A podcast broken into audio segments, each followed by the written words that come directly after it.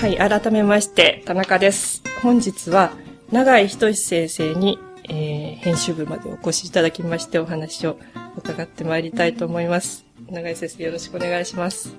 どうもよろしくお願いします。お願いします。インタビュー始める前に一つお願いさせていただいていたことがあって、哲学の密かな戦いというね、プーマ社から、えー2013年に出された本の中から最初のページを少し朗読していただきたいと思います。お願いします。はい。人間は動物ですから、生物学的な理由で生まれてきます。生物としての人間の一機関である脳は意識を生み出すので、脳があれば人間としての精神状態や心理状態が生まれます。ですから世の中に人間がたくさんいて多くの脳が意識を生み出していることは不思議ではありません。これは科学的に説明できる事態です。しかし一つ不思議なことがあります。そのように意識を持つたくさんの人間のうちの一人がなぜか私であるということです。多くの人間がいて、様々な精神が存在するが、その中で私であるという特別なあり方をした人間はただ一人です。どうしてそんな例外的なあり方をした奴が一人だけ存在しているのでしょう？あのもう一つですね、約30年前に書かれた、えー先生のデビュー作である、私のメタフィジックスから、えー朗読をお願いしたいと思います。えー多眼問題は通常次のような形で設定される。およそ私が体験し得る精神的、心理的諸状態は、すべて例外なく私自身のものであり、私が他者の精神的、心理的諸状態を体験することはあり得ない。私が他者について体験できるのは、外に現れた彼の身振り、表情、発声、発言といったものだけである。それゆえ、他者のその種の外的表出の背後に、実際に精神的、心理的諸状態が生起しているか否かは、私にとって常に謎であるはずであり、さらには、そもそも諸々の精神的、心理的状態がそこに生起し得る精神や心が彼らにあるのかどうか、つまり彼らが私と同様に我であるのかどうかさえ私にとっては謎であるはずである。にもかかわらず、私は通常、外的表出の背後にある人々の心理的状態を問題なく理解しており、時としてふりをしているのではないかと疑うことはあっても、すべての場合にそうするわけではない。いわんや、彼らに心があるかどうかを疑わしく思うことなどは全くない。それはなぜであろうか。そこにはどのような規制が働いているんだろうか。ありがとうございます。あの、これを読んでいただいたっていう理由なんですけれども、問いがすごく重なっているように私には思えて、30年近い時間を、この間21冊ぐらい本を出されてるんですけれども、変わっていない問いをずっと出されてるっていうのが、あの、長井先生の哲学の特徴の一つだなということを感じていたんですが、あの、日本の文化っとか哲学という学問分野の中で、こういう子供の頃の問いっていうのを持ち続けて、哲学っていう分野の言葉で書き続けていくっていうのは、なんか二重に困難だったように思うんですけれども、なんでそれができたのかっていうところを、二重ってどういうこと？えっ、と、まあ、二重っていうのは、日常生活でもうん、日本人ってあるっていうことで、哲学的な会話ってあんまりないですよね。その中で、えー子供の時からそれを持ち続けられてきたっていうことも難しいと思いますし、で、哲学に入ったら、入った段階でいろいろな他の哲学者の本を読まされたりとかして、自分がこれをやりたいと思って、はい、あの、哲学科に入っても、それをこうやり続けることってすごく難しいと思うんですね。なので、哲学科に入るまでの持ち続けられた難しさと、入ってから後もずっとそれができたっていうのは、そういう意味で二重に難しかったんじゃないかなと。まあ、そんな哲学始める前は別にそんなに難しくなくて、それが生じてしまったからうん生じただけで、別に特に何か自分が何かしたってことはないわけですね。こういう問題がなんかかか感じられたから、え感じられただけだけですから、たまたまそうだったということですね。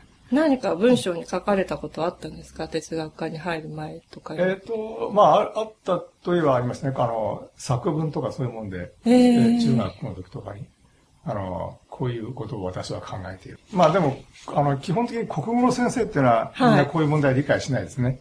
あの、先生で理解しがちなのはむしろ理系ですよね。学科で分類すると、こういうのはあの文系でうん、かつ国語の先生みたいなものに、にこうこ作文とかで言うしかないけど、国語の先生は私の知る限りこれの問題を決して理解しないっていう法則があるんですね。これが面白いところですね。それは小学校の時、中学校えっ、と、中学、あ書いたのは中学。で、どなたの？理系の先生っていうと、えっ、と、数学の先生が、あの、あの、理解を理示されたね。はい。はい。その、こういう問題だっていうのを理解した。いうことを理解した。そういう問題があると。ある。あると。言ってくださったととかかか感じられたようでした。で、その時初めてん自分が書いたことを、うん。あ、そういうことってあるよねっていうことを認めてくれる人がいたっていうことですえっ、か。とね、そうですね。初めてっていうか、まあ、そう、まあ、書いたものに関しては。そうですね。はい。言葉にされたことっていうのはもうちょっと前にあったんじゃないですか。小学校えっ、とか。と、あったようなないような、よくわかん自分でもはっきりしてないですからね、子供の頃はね。うんだから言う言うって言っても、こう、こんな今読んだような形で、えーししっかり言うことはできないですから、大体そもそも通じるような形で言えないから通じないっていうこともありますよね。こういうふうにちゃんと書けば、あの、わかる人でも、なんか子供がごちゃごちゃ言っても何言ってるかわかんないと思うでしょうから。じゃあこういう問いが生じたっていうのは一番最初は何歳ぐらいだったか覚えて一番最初小さい時、小さいっていうのは、あの、幼稚園ぐらいですよ、ね。本当ですええか、そうですね。ぼ漠然とずっとち、あの、物心と共にあったっていうか、まあ物心っていうよりも、まあ、もっと2、3歳だ、2歳ぐらいだとすると、まあ、ちょっと大きい、5歳ぐらい。?5 歳。え5歳の時え。に。漠然とあったと思思います。記憶す、記憶。いや今の記憶じゃなくて、小学生ぐらいの時に、その頃のことを思い出していた記憶を今思い出したそうですね。えーで、小学生ぐらいの時はむしろ、あの、言葉で言える程度のことはもう思ってた。なんか覚えてる風景とかありますか？幼稚園とか小学校の時で。風景？まあ、例えばお友達がいっぱいいる風景で、あ自あ。だからまあそうそう、ここれ、こう、たくさんいる中でなんでこいつが俺なんだということを、なんかあの、えっ、と、時々こう教室なんかですこうみんな並んで座ってる時とかに思いましたよね。へええ。ー後ろから3番目で右から2番目の人が俺だなと。僕だな、僕だな。それは、なんでこういう、そうなんだみたいな感じですね。結構小さい時ですね、それは。それを感じたのは小学校3年か4年ですね。教室で思ったのは。へーで、だっていう3感じ年生の時ええそうに、ですね。はっきり、10歳ぐらいか、9歳ぐらいかなって感じですね。その時の担任の先生とかにはおっしゃったんですか？いや、言ってない。言その時は担任の先生。だ小学校の時はなんか言ってないと思うんですね。あの作文にも書いてないし。沈黙の時代だったんですかまあまあ、まあ自分でもはっきりしないから、どう言っていいかよくわかんないですでこれ言うの結構難しいですよね。そうですよねうん言い方がない。言い方があんまりこう、言い方を何かトレインしない、訓練しないと。うんうんこれはまさに哲学的訓練ってのはまさにそうですよね。その、こういう問題をどういうふうに表現するかということを訓練するのに哲学が役に立つということですね。で、他のやり方はないから、てこれはまさに哲学しかない。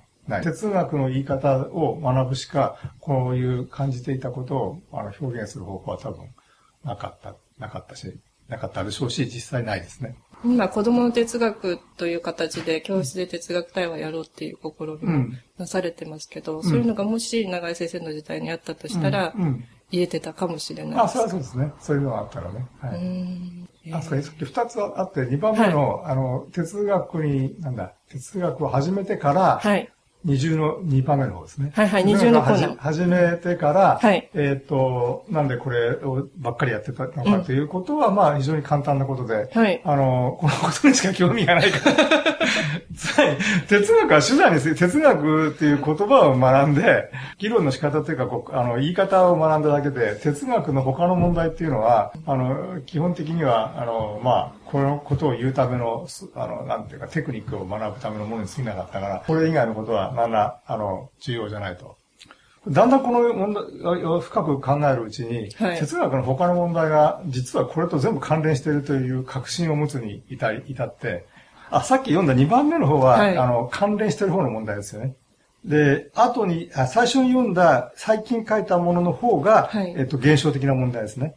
えー小学生や幼稚園の時に読んあ考えたのは、えっと、最近書いて最初に読んだ方の哲学の密かな戦いの方の、で、の、で書いてあることの方ですね。それで、えっ、と、他人の感じていることは分かんないんじゃないかって話は、むしろ後からで派生的に出てきて、てこれは哲学の議論の中にすでにある問題ですよね。ああ、そういう意味で関連している。関連してる問題。で、この問題は本当は、えっ、と、僕が最初に、えー、小学校や幼稚園の時に持った問題との関連でしか意味を持たないだろうと。うんだから、多賀問題って本当は、あの、えー、自分、僕が考えたような問題との関連付けなしには本当は意味がないと。そういう問題なんだという確信を持って、えっ、ー、と、みんな多賀問題を論じてきた今までの人は、ね、いっぱいいるわけですけど、日本だったら大森正蔵とかね、はい、偉いとされてるけど偉くないと。えー、あれは問題のポイントが本当は掴んでないと。えっ、ー、と、ある時確信して で、その他、多賀問題は似てるけど、その他のあらゆる問題も、基本的にこうこうそうこういう種類の問題と繋げないと意味がないっていうふうに思った。思ったんですね。でもその時35歳ですよね、最初。あ、最初そうですね。出されたのが、うん、うん。結構チャレンジじゃないですか、若い。え、だからね、35歳の時に、はい、えっ、ー、と、私のメタフィジックスを出したけども、私のメタフィジックスは妥協的な本で、あの、基本的には、あの、えっ、ー、と、自分が本当に言いたいことは、えっ、ー、とね、第一章の最後のところにちょっと出てくるだけで、あの、全面的には出してないんですね。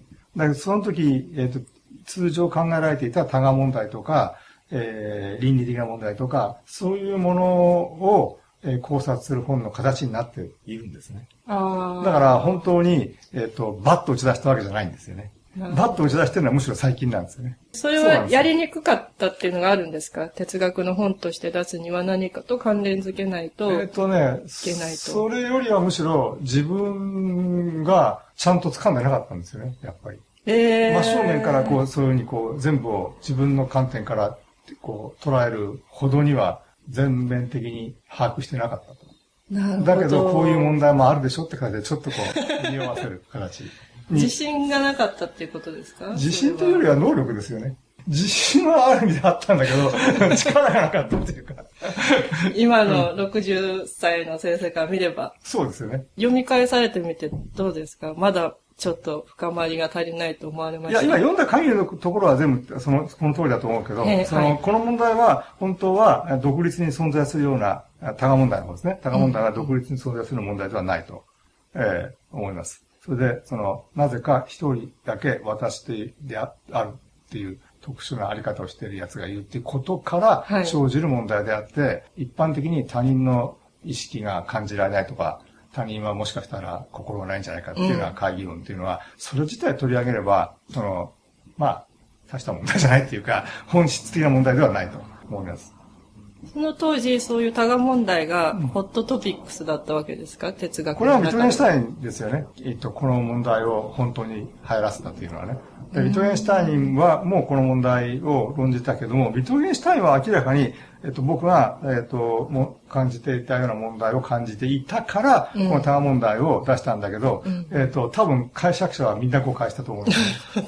ちょっと日本の哲学という分野も特殊だと思うので、海外の人にもお伝えしやすいように補足したいと思うんですけれども、ビトゲンシュタインの哲学が日本に入ってきて翻訳として、日本の哲学の学生が読めるようになったのはどのくらいの年代なんですか？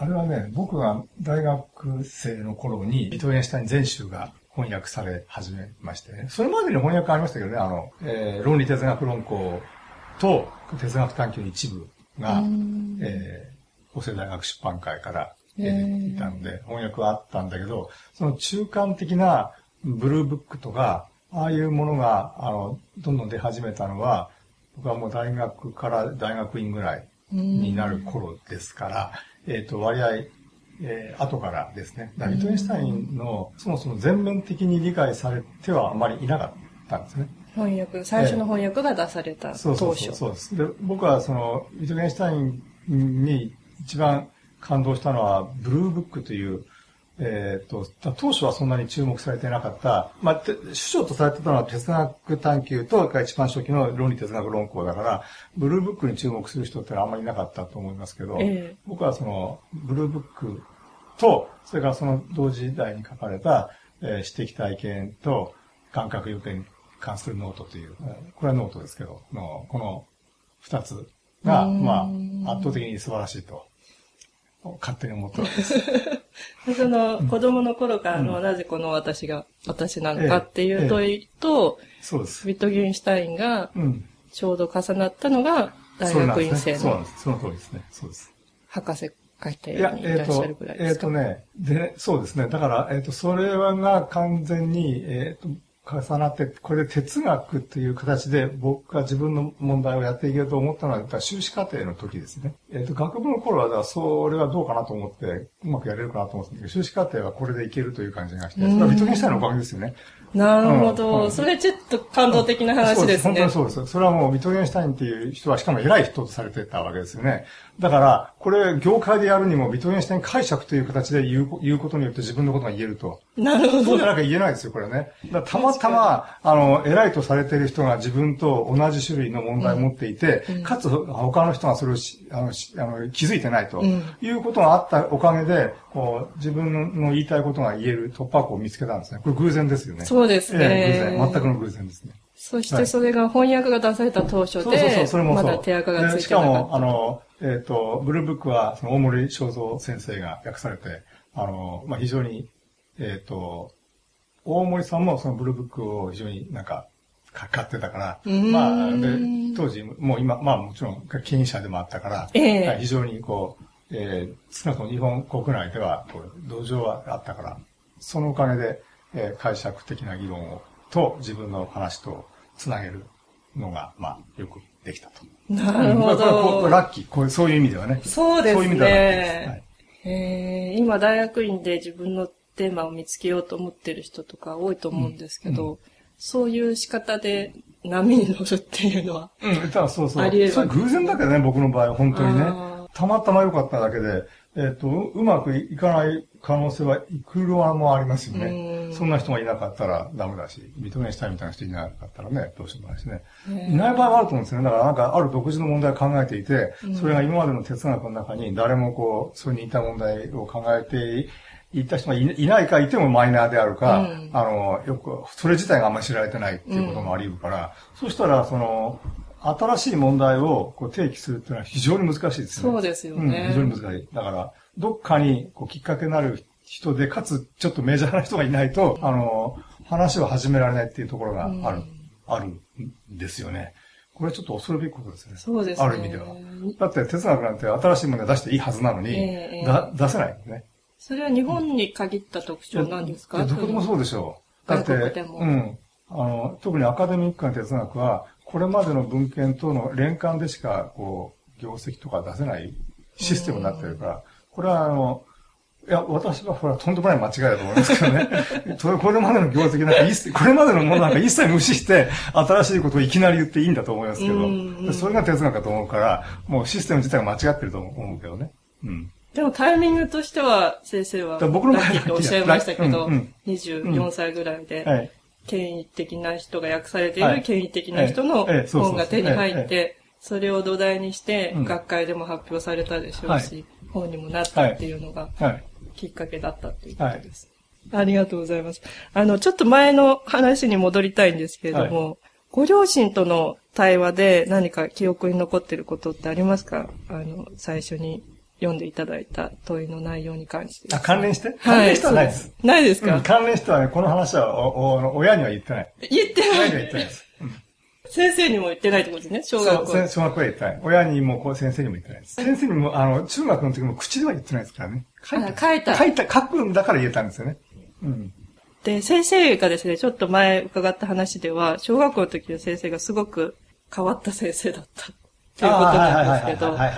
何か、小学校時代の先生がん、この哲学の問いを持ち続けられたっていうことに関してうん。影響を与えているとしたら、あ、どうですか？それはですね、あのね、あのー結構ね、僕はこの今の問題については言わなかったけど、はいいろんなことを勝手なことを言言っていた、いた、いたんですよ。小学生時代小学。生のくせに。それで、その時にね、あのー割合認めてくれたと。あ一つ覚えてるのはですね、はい。えっ、と、修学旅行だかなんだかで、えー、ば、バンダイさんのとこ、なんて言うんだろう。会津若松か。で、なんかああいうところに行って、その時にあそこはほら、あの、有名なほら、大原章介さんっていうのがあるじゃん。ファンで新書をする人は、は朝寝、朝酒、朝夕が大好きでとか。それで新章を潰してて、小原章介さんと白虎隊の二つが有名なんですよ。はい。それで、小原章介さんってそういうくだらない人なのね。はいあの、あ朝ね、朝だけ、朝夕で、で、まあ、で、新章を潰した人ね。で、白虎隊はもちろん、あの、立派なもんとされてるわけですね。で、僕はその時、でも本当に偉いのは、小原章介さんの方だよね、だと僕は思うって言ったらね、先生褒めてくれたんですけど、えー、なその時ね、今、今思うとその先生が偉いと思うんだけど、あの、観点の持ち方だけど確かに、白虎隊って、あまあ、犬死になんですよね、実はね。うんうん単純に、あの、誤誤解して、あの、血が燃えてると思って、お互いに差し違えて死んじゃうんだけど、ああ、若いのにね。で、若い十何歳でしょ、うんな時にそうやって、全然無無駄ですよね。ねそれに比べれば、小原章介は自分の楽しいことをやって、うん新章を潰して死んだんだから、全然いいじゃんかと。ずっと小原章介さんのは偉いでしょっていう話を、えー小学生の文体で言ったんだけど、言ってみたんだけど、ただ先生は怒る、怒るっていうか、は反対するかと思ったら、なんか一緒にこう、えっ、と、うん、それは大したもんだとか言って、うん、そういうふうに思うのは偉いっていう感じで言ってくれた。そういう、こうえーああいう肯定的な観点を、むあの、なんか教えてくれるのは、やっぱり自分でなんかものを考えるのことの自信をも持ちますよね。そうですよね。何か言ってみようっていそうきっかけになりますよね。そういう意味でいい先生だったですね。どんなことでも、非基常識なことでえ非常も。識なことでも、なんか感慨深い人で、なるほどっていう感じで、いろんなことをなるほどと いう能力を持っている。それは先生に限らず、いろんなそうでしたね。クラスのみんなにそう、あんまり対して。先生っぽくなかった。ちょっと学者っぽい人だったから、自分が。だからあんまり、あの、ちゃんと教えなかったし。スペイン史がご専門自分の専門を教えた小学生にも。の。へー歴史ばっかりやってたし。岩谷十次郎先生ですね。地理をしてないで、社会の時間は全部歴史だし。しかもスペイン。スペインはさすがに行かなかったけど、日本のキリスト大使みたいなね。なるほど、うんなるほど。すごい大学者って。そう、が学者に小学校の時は学者に、学者に教わってた。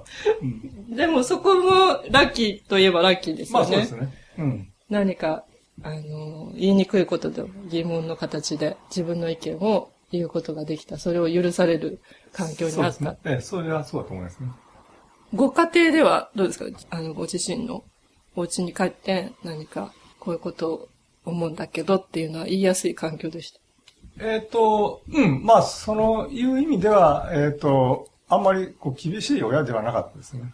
で、なんか、こうしなきゃいけないとか、ああしろはこうしろとか言わなくて、別にそんな哲学的議論するような人とか、そういうことではないけど、えっ、と、何でも好き勝手にさせてはくれた。宿題しなさいとかそういうのもなかったんですか？あんまりなんか言わなかったですね。うん、あ、で、それ、あ、そうだ、親はね、ぼ僕はその頃はまだ、あのまだっていうか、どちらかというと、えっ、と、その頃のえっ、と、言葉で消極的と言われたんだけど、なんか、あなたは消極的だっていう消極的な人間と、なんで消極的って言葉は今でも思えてんだけど、積極的にならなきゃいけないって言われて、まあ、要するにそれは引っ込み思案とかそういう意味、意味、なんか変な訓練をさせられて、変な訓練で、なんか、こう、そこで行って、なんか、知らない人に道を聞いてみろとか、なんかそれね、それが面白いな。それやってみると結構面白くて、知らない人でも必ず親切に教えてくれるんですよ。子供なんかが聞くと。そうするとね、それがむしろ好きになっちゃって、道聞くまで好きになっちゃって、ある、あの、劣等感の過剰克服っていうのがあるじゃないですか。はいで、なんか劣等なことをね、訓練すると逆にそれが得意になっちゃうことがたまにあって、そういうふうな意味で、こう、妙に、こう、おとなしかったにもかかわらず、そのことをやたらにやってるうちに、むしろなんていうか、え知らない人にも平気で話しかけるような人になっちゃうとかね。あ、ぼえー僕はね、性格的にはそういうとこあって、えー二重線があって、どっちが自分の本当の性格とかよくわかんない時があるんですね、そういう。それはそそれによって開発された、開発されたかもしれない。あんまり今は推奨されないですよね。知らない人に声かけなさいとかは。そうですよね。えーそれが小学校時代で、中学校時代で初めて作文ではい。ご自身の問題を文章にされて、高校生はどんな学生だったか。高校生はですね、高校生も似たような感じなんだけど、うんあの、特別なことで言えば、高校3年の時は、あの、学生運動をやったので、世の中が、あの、そういうふうにななってたことがあって、えっと、高校、ちょうど1969年ですね。70年大学入学だから、ええでその時に、あの、えっ、と、いろんな、そういう運動がはや流行ったっていうか、うんま巻き起こったわけですけど、えっ、と、別に僕僕はその中身にあんまり感動したわけ、心を動かされたわけじゃなくて、普通の高校生なんかやってられない気分だったので、とにかくなんかやらないと気が済まない。うーん。なんか運動みたいなもんでいいんですね。あの、普通じゃなければ。えっと、今から見ると、ああああいうことがみんな流行ったからみんながやったからに見えるけど、そんなことはなくて、高校ってのは1学年千何百人もいる大高校だったけども、まあほんの数人ですよね、その中で。運動に携わってたからほん。の数人で。えええっと、学年全部合わせたって10人ぐらいで、へえまあ1学年ってほんと3、4人ぐらいのもんですよね。それ偉い方だったんですか？偉い方です。なんか3年、三年生だったからね。はい、学年もあるじゃないですか。ええある種ええ理論的指導者にならなきゃならないですよね。理論的？あの、理論的には私が指導者だったんです、本当に。その運動の。何が問題であるかっていうことを、ここれはその政治的な問題じゃなくて、こうだあの、なんか、例えばこう、今やってる勉強というものが本当は何であるかっていうようなことを追求する運動なんだみたいなことをね、あの、こう、言って、かっこいいですね。ええ。それでいろんなこう集会みたいなのをやって、こう先生を吊るし上げまでいかないんだけど、うんあの、えーこの勉強はそもそも何のためにやってるのか言ってみろみたいな感じで、答えてみろと。ええでもね、それで、やっぱりね、誰も答えられないね、やっぱね、本当はね。自分たちが何やってるかっていうのは、まあ自分だとわかんないんだけど、ん先生だって知らないですけどね。なんでこういうシステムになっていて、こういう科目を教えなきゃいけないのか、その何のためになってるのかっていうのは、本当は誰も知らないということに、まあもともと分かってたけど、やっぱり誰も分かってないっていうことが分かったのは、ありがたかったっていうか。それを明らかにあそういうそういうもんなんだなと。実は誰も分かってないんだなと。本当はなんかそういう、こう、惰性でこういうカカリキュラムになって、こう、授業科目決まってるから、ええそれやってるだけで、なんでそんな、この科目が必要で、なんでこういうことを教えるのかって、本当は、あで、何の役に立つかとか、役に立たなくても、えっ、と、どういう意味があるのかとかね、うんそういうことってもう誰も考えてないです。何人ぐらい先生をそういう追求の先生のあなんかあの、偉い、こう、その、なんていうか、なんていうか偉い人がいるじゃないですか、先生の中でもね。うんそういう人が、こう、そういう人が主任みたいな人が出てきて、うんなんかこう、集会みたいでやるんだけど、あの、結局やっぱり、あの、本質的なことは誰も言わない。へえ、で、先生は質問する側だった質んですか？問で、まあ、追求する。運動ですか？運動だから、あの、はいえっと、よ当時はほら、流れとしては政治運動ですから、もっとこう、えー政治的なことをやりたい子供も多いわけですね。で、僕はだからそういうものもいいけど、もっと本質的な問題があるという形で理論的指導者だったから、へえ。だったから、ちょっとあの、経路の違うものになったと思うよ、他の学校。その当時のその政治的な目的っていうのはどういうものだったんですか？えっ、と、と、だから、例えば70年だったら、その安保条約の改定とか、そういうものがあるじゃないですか。はいそういう政治的な問題もあるし、まあ、その他様々な、あの、えっ、と、政治的課題があって、そんな、そのこととの関連で、だあの学校のあり方を考えるっていう方向を、当時はもう高校生でさえ、あの、セクトがありましたからね。すごいですね。うん、あの、いろんなこう中核派、核もアルファ、なんとかかんとかとかあって、それぞれに高校生セクトっていうのもあった。はいからあの、それから指導されるような、こう、闘争方針みたいなのもあったんですよね。じゃあ今の文脈で言うと、なんか原発の汚染水問題みたいのそうそうそうそうにそうそう、学校としてどう考えるかみまあたいうなそそうそう、そんのを、な感じで言って、その方針が出てくる、上、上部から出てくるんですね。ああ、表明せよと。そうそうそうそうそう。そういう感じなんですね。ね。そうそう。で、僕はもうちょっとこう、実存心的に、うんうん自分が今あるところから考えなきゃダメやん、みたいな。上から来た、あの、あの、なるほど、なるほそうど。政治的課題を言ってたんではダメでしょう、みたいなうんことを言って、でこれも結構説得力があったと思うんですよ。その、成功を収めた感があったわいや、けです。そのことに関してはね。ええでもあれ成功する可能性はないんですね、この運動は。あの、なんか、賃金上げるとかするんじゃないから。確かに本質的なことだから、け結局その運動としては何の成果も上げないものですよ、本質的にね。まあ僕にとっては、まあいわば一種の哲学なんですよね。そう要するに。もう始まってたんですね運動運動とは言っても、うん。で哲学しかできない人間なんですよね。本質的に。何やっても哲学で、運動とか言っても。面白いですね。そこで大学では哲学科に行こうと、ある時思えたわけですよね。いやもうだからそれはもう最初から思ってました。高校1年生ぐらいですか？高校生の時はもうずっと思ってた。その当時何か哲学書を読まれたりとかしてたんですか？えっと、その当当時も、まあ、あの、哲学入門書みたいなものとか軽いものは、もう中学生の時から読んでましたけど、はい。はい、あの、高校の頃は、だからその頃流行ってたマルクス主義系のものなんかは、ものすごくたくさん読みましたよ。運動のためもあって。関係もあるし、ええっと、流行、すぐ広松渡るとか、ああいう、今もう有名だけど、出始めの頃とか、ああいうものは、ほぼ、すでに、あと吉本龍明、はいとかね、はい。ああいう当時流行ってたものは、一人で読むもうぜもう全部読破するぐらい。書いた、か彼らに書いたもの全部全部捨てたんでそれについて誰かお友達と議論したりっていうということもありましたけどね。あの、あと、まあ、マルクスのものとかね。あうん、経済学、哲学総統が当時有名だったの、流行ったものがあって、ええ。そういうものをもう、とかね。そういうのは非常によく。でもその中で小さい頃からの疑問をその文脈でどう表現しようかなって迷われてたと思うんですけど、はい哲学科に入ってそれができるっていう自信はあったんですか？いや、それはなかったですね。もう他に行くとこはないし、うん、あの、まあ、食べていくためには、例えば経済学とか、経済学部とか行った方がいいかなとかいうのは別にあある、あることはあったけど、別に、ええまあ、あの、それは、えっと、特に困、え、選ぶのに困ったなんてことはなくて、やっぱもう哲学やるしかないと。哲学一本。一本、一本ですよ。本当に。最初にどの先生の授業を取られたか覚えてらっしゃいますか？いや、あんまり覚えてないですね。あんまり覚えてないんですよね。うんあの、だ大学の頃の哲学は、どういうことをやったのか。あの、こまごま覚えてないんですけど、ええただやっぱりいろいろ知識を、が、あの、う植え付けられて、はいえっ、と、じわじわと役に立ってますよね。つまり全然興味が当時ないと思ってた中世の哲学の、うんなんか、トマス・アクイナスの、なんか神とか、天天使がどうしたとか、天使についてどう言ってるとか、天使の理想形相って言うんですね、け形相なんだ。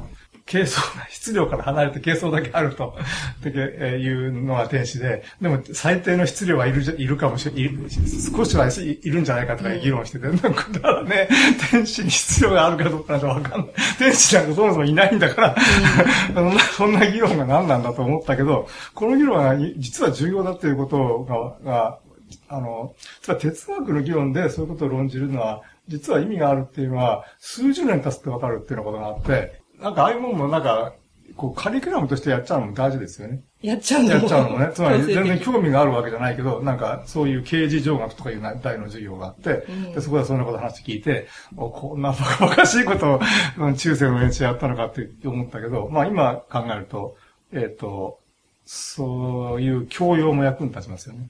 それが1970年代です、70年代ですね。その当時のその日本の哲学の先生たちのなんか流行とかあったんですか？えっと、だから、さっき名前があった広松さんとか流行ってましたよね。まだマルクス主義が流行ってたからね。広松さんってのは認識論のあれだけども、当時としてはやっぱりマルクス主義者としては流行ってた。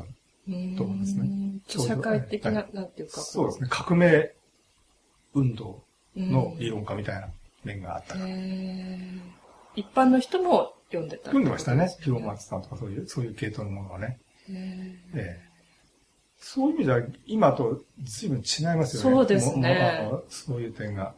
哲学って言ってもそうですね。そういう点で、運動みたいなものとの連関で、えーそういう思想的なものがあるっていうのは、今よりもはるかにあったんじゃないですかね。役立ってたんですね、ある意味。役ある意味ね、役立ったのかどうか本当はわかんないですけどね。本当はどういう意味があったのかってのはよくわかんないけど、今となってはね。その中でも、さっきのあの35歳で出されたような多眼問題の話とかも考えられてたんですよね。そうですね。だから僕は基本的にはもうそういう問題があるので、あの、そうそう。そういえばこの多賀問題に関しては、広松さんも論じてますよね。あれ共同主観性っていうことが彼の主張だから。そうそう。僕の哲学のね、一つのね、あの、え突破口の一つは広松批判なんですよ。だから、広松さんの共同主観性っていう考え方は間違ってるんだと。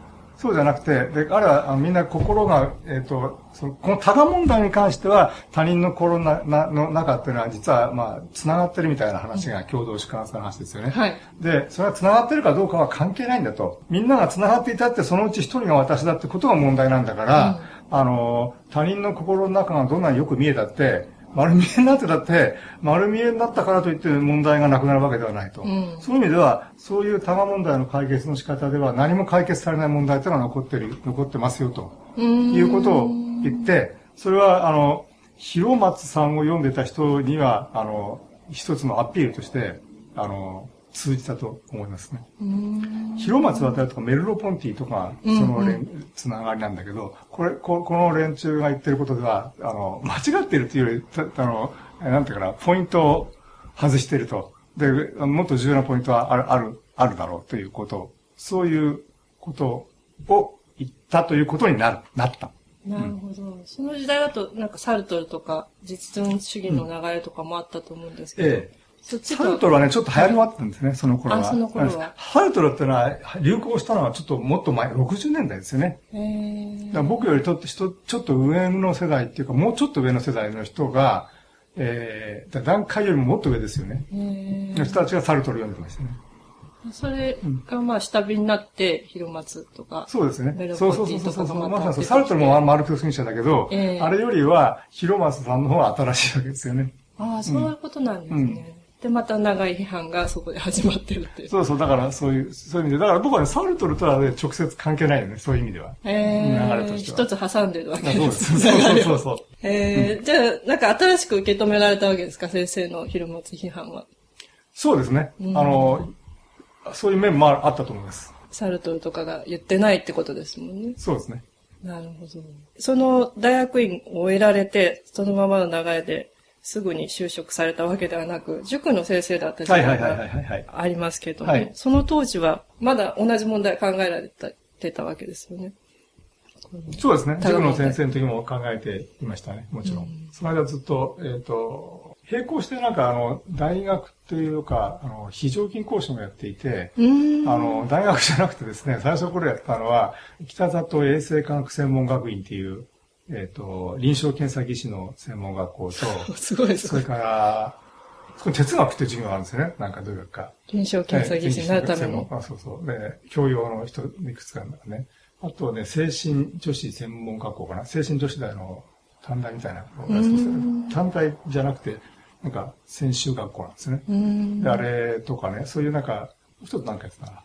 なんかそのようなところを最初やってたんですよ。それと、塾こ、塾とが並行した時代でしたね。生活としては、まあ、今までで一番厳しかったと思うんですけど。そう厳しいと言っても、まあ、それで結構給料はまあまああったし。あ、そうなんですね。うんうんうん続けていける自信はありえーだまから、えっと、そういう意味で、あ、だからまあ、あれだよね、働き、働くと時間がなくなるっていう問題ありますよね。ええで、えー時間を取ろうとすると貧乏になるっていうね。そういう単純な、単純な時間講師だから、ええ単純なそういう問題があるんですよね。そういうことは問題でしたけど、ええまあそれ以外にはむしろそういう意味では別に問題なかったですね。でちゃんとやっていけたし。で、どれも、塾講師っていうのはまあ子供、ああの塾なんで中学生が中心だったんですけど、結構子供可愛くて面白かったですね。高校生になってました。先生の哲学の問題を話したりする機会はなかったんですか？塾えっとね、たまにね、あの、子供の方がそれに近いことを言ったときは、おっと思うわけおっですね。と思いますね。ここいつら、こいつら分かってるな、みたいな。その時はね、あの、それは、というかね、自分の考えは言わないで、お君の言ったことは素晴らしいって言ってね、ものすごく褒めるんで、とにかく。あその、わ自分、僕の考え言うんじゃなくてね、君の言う通りなんだと。とにかく哲学的なこと言ったら必ず褒める。ものすごく。哲学的だってだけで。自分の意見と違っていようが違ってなんていうような哲学的な疑問とかポイントを出した時にはね、それこそが素晴らしいんだって もう、ただのエコひいきっていうか、自分の陣営に入れたいってだけ。人口の多くを、だけのことなんだけど。たまにあるんですよね。あの、子供っていうのは。そういうことをふと言うことがね。だから、うんその時はもうそれの目はつまないどころか、目はものすごい育っちゃう。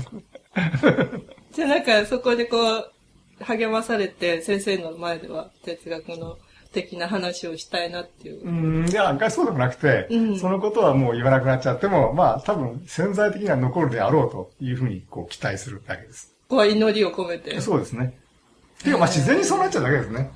つい、ついついなんか褒めたくなっちゃう。別に意図して、なんか意図してるわけじゃなくて、ついこで声が出ちゃう。よーって感じ。愛の手を打ってしまう。愛の手を打っちゃう。おー素晴らしいって。なるほど。で、そんな時代に最初の本が、最初にあの、ああ、そうですね。はい、朗読さしていただいた、私のメタフィジックスが出されて、この時は、そう、もちろん最初の本ですから、はい、先生ご自身は有名ではなかったですよね、はいはい。どういう経緯だったんですか？これはあのね、あの、軽装書房の富岡勝っていう編集者が、これは非常に偉大な編集者で、当時あの、流行ってたものは全部この富岡さんが担当してるんですね。一番有名なのは浅田明の構造と力。構造と力。あれも、が、も富岡さんですね。浅田さんなんか僕が書いてる、僕よりもはるかに若い時に書いてると思うんですけど、20代ですよね。へー。20代だし、それからまあ、その他、今活躍しているいろんな人が、みんな、橋爪大三郎とか大沢正史とかね、ああいう人も全部富岡さんが、いきなり目をつけて、君本書けっていう感じで言ってるんですね。ですよ。でみんな、他にもたくさんいますよ。それで僕も、単に、あの、学会誌に二つ論文書いただけなんだけど、うん、なぜか彼は学会誌を読んでいて、えっ、ー、と、倫理学年法に書いた人として生きる私の成り立ちについてっていうのと、哲学、日本哲学会の哲学と雑誌に書いた感覚の文法っていう 2, 2本だけしかないかったと思うんだけど、その2本を読んで、えー、本を書けと。えー、言ってきたね。びっくりですね。驚いたね。驚いた、それは。今あんなことやってる人いないと思うね。学会誌を読んで、その、その本をかけて、呼びかけてる人なんか、さすがにいないと思うんだけど、富岡さんはなんかそういうふうにこう、えっ、ー、と、ものすごい若い人をいきなり発掘するということをやり続けたような方なんですよ。偉大ですね。すごいんですよ。そういう意味で編集者の方の先見の目というか、あるってことですよね。うん。まあ、そまあまあね。まあそうだけど、そんなに大した本じゃないかもしれない。いやいやいやいや。最近は瞑想に来られてるということで、いきなり飛びますけど、これは何か、その私の哲学っていうことの延長できっかけがあったんですか？うん。あの、哲学との関係で言えば、もう、極めて単純なことで、あの、瞑想っていうのはまさに、あの、えっ、と、私の存在っていうことを直接感じる方法ですね。うん、感覚として。この人、この人間、こう長井仁っていう人ではなくて、それが私であるっていうことを、長井仁っていう人を通り越して直接感じることによって、もう長井仁であることを捨てる。捨てるっていうか、そ、そこにまつわるいろんなものはもうないことにすることができる。で、これはあの、理論的にはそうできるわけだけど、日常生活でそれをすることはまあできないわけですよね。今喋ってる時だと長い人して喋るわけですから、はい、こういう時もね。それを、あの、完全に、えー、意識がしっかりして、はっきりしていながら、それを捨てるっていうのは、あの、えー、瞑想。座禅でもいいんですけど、あの、そう、そうですね。哲学との関連ではもうもう単純にそうですね。じゃあ役に立ってるわけですか？哲学の。哲学が役に立ってます、ね。あ、そういう哲学がそれをやる、あの、やるときに役に立っている。私の場合はですね。瞑想は哲学には瞑想は哲学に役に立つというよりは、哲学の方が瞑想に役に立ってて、うん、で瞑想をすることによって、これは瞑想、あの、哲学と関係なく、瞑想の効果っていうのがあって、はい、それはあの、えっ、ー、と、いろんな体の調子を良くしたり、気分を良くしたりするっていうのがあって、それは今度はそれ独自に役に立つから、あの、なんていうかこう、えっ、ー、と、気分が晴れやかになるんですよ。本当に。いいことですね。うん、曇った感じがね、あの、あの、クリアな感じになって、うん、えっ、と、明るい感じなんですね、感じが。なんとなくく曇ったぐだぐだした感じがあるじゃないですか、うん、人間は。でこれがね、あの、晴れ、クリアになって、あの、明るい、晴れやかな感じに気分がなる。体も心もなりますね。それは、哲学をやることで、どっちかというと一般的なイメージでは、曇りがちだと、うん。そうですね。思考しますからね。思考っていうのはやっぱり、いまいちこうクリアにならない場合が多いから。うんうん幸せとの連関で言うと、うん、ちょっと不幸状態にありますよね、哲学まあそうですね。あの、思考は必ず、あの、ある種の不充足っていうか、不満足というか、満たされないものになるんですよ。うん、なんか、人生上のいろんな不充足、不満足、満たされないよりは、単なる思考だからまだいいんです。ある意味でいいんだけど、はい、あの、それでもそういうものがあるので、うん、それに対して、瞑想はですね、あの、一切の、その、不満足、不充足状態は、綺麗さっぱりなくなると。完全に満たされた状態に。完全にクリアな。クリアって透明になれるんですよね。クリアどころじゃないんですね。透明。透明。全く透明な、無、無、そういうのなくなることができて、わ私っていうのが透明になっちゃうね。へ透明な状態ってのがいいですね。だ混濁した、あの、濁ったところがなくなって、全く透明になれる。濁りがないと透明にもなれないと思うので。だから濁りを外していて、はい濁りはこうなんか除去してして、完全透明っていう。これが気も気持気持ちがいいってことですよ。あの、最初の私の疑問っていうのは幼稚園とか小学校の頃にからお持ちだったってことですけど、その後に続いた哲学的な議論が瞑想には役立ってるってことです。役立ってると思いますね。いや、僕の場合だけ役立ってるんですよね。これが不思議で、他の人はこんなこと考えてないから、えっ、と、他の人は、あれでしょ？瞑想する時にこれを役立ててないですか？ないはずだから、じゃあ違うことやってるんだね、実は。驚くべきことに、こう、瞑想の伝統っていうのがあって、もう、二千数百年の伝統があるわけですよね。それなのに、多分、やってること違うのかもしれない。そこもラッキーといえばラッキーなあるある意味、出会いですね。ある意味でラッキーですね。ラッキー続いてますけど。キーね。でも、でももしかしたら同じことやってるのかもしれないですね。ブッダも道元もね。僕がやったのと、実質的には同じことうんだったのかもしれないです。60代になってからですよね、瞑想。瞑想、ビパッサナ瞑想は60年やってからですね。ビパッサナ瞑想自体がね、この日本でこう認知されて流行ってきたのがもう、あれ最近なんですよね。うんそれまで、えっと、向こうの、いわゆるスリランカやなんかで、ああいうとこではなされてたけど、ミャンマーとかね。はい。あの、結局日本では、あの、座禅が、の伝統があったから、えーえーで、そういう伝統しかなくて、一発サナーの伝統がなかったんですよね。それインド系ですか？でそれと、あの、えっと、ビパッサンの瞑想。いや、ビパッサはだからインドからその南伝で、南の方でスリランカやビルマの方にから、から来てる方ですよね。で、日本に伝わってこなかったんですね。で中国の方のやつが伝わってきたから、ええっと、それが禅、座禅って形で、禅の形で伝わってきて、でビパッサナーの方が、まあ、あの、やりやすいんですよね。なぜ先か、っ生にとっては？ていうか、あの、基本的に誰にとってもだと思うんですえね。ーあの、座禅ってただ座るだけじゃないですか。何もするの何やっていいか分かんないんですね。ヴラストナーは、その時何、何をするか、こまずこ呼吸を見ると、うんとかね。それから、こう浮かんでくる、えー想念を、えー一つ掴んでは、こう、手放していくとかね。やることがはっきりしてるんですね。だから誰でもその通りの、マニュアル通りやっていくと、ある程度の成果が誰でも出る。晴れやかになれるはい成果。。まあ、うまくいけばね。うまくいかない人も結構いるらしいですよ。やってもやっても何もない。ダメだって人も。そういう方には、まずは私のメタフィジックスを読んで、まあ、そうそう。僕のね、まず哲学を学んでもらえば、必ずうまくいくと。そのルートで行ってもらえば、正しい曇りが心に生じて、そうそう、その曇りから、それをクリアにするえールートも全部つかめると。多分、多分そうだと思います。なるほど。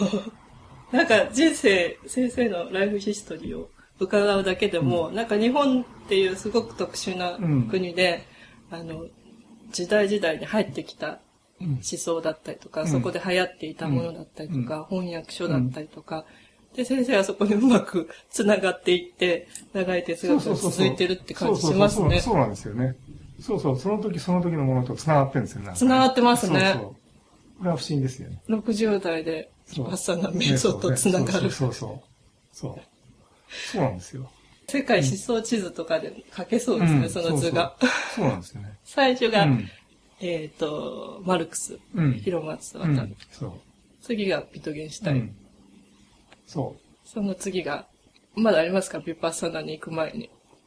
う。うん、本当は細かく言えばあるけど、まあ今日の話では省略して、はい最近ではこの瞑想と。なるほど。これからちょっと先生の、こういう特殊な日本っていう国で深められた思想も、あの、海外向けにも伝えていきたいなと思うんですけど。それはどう？も。すいません、今日は、あの、長い時間いただきまして、ありがとうございました。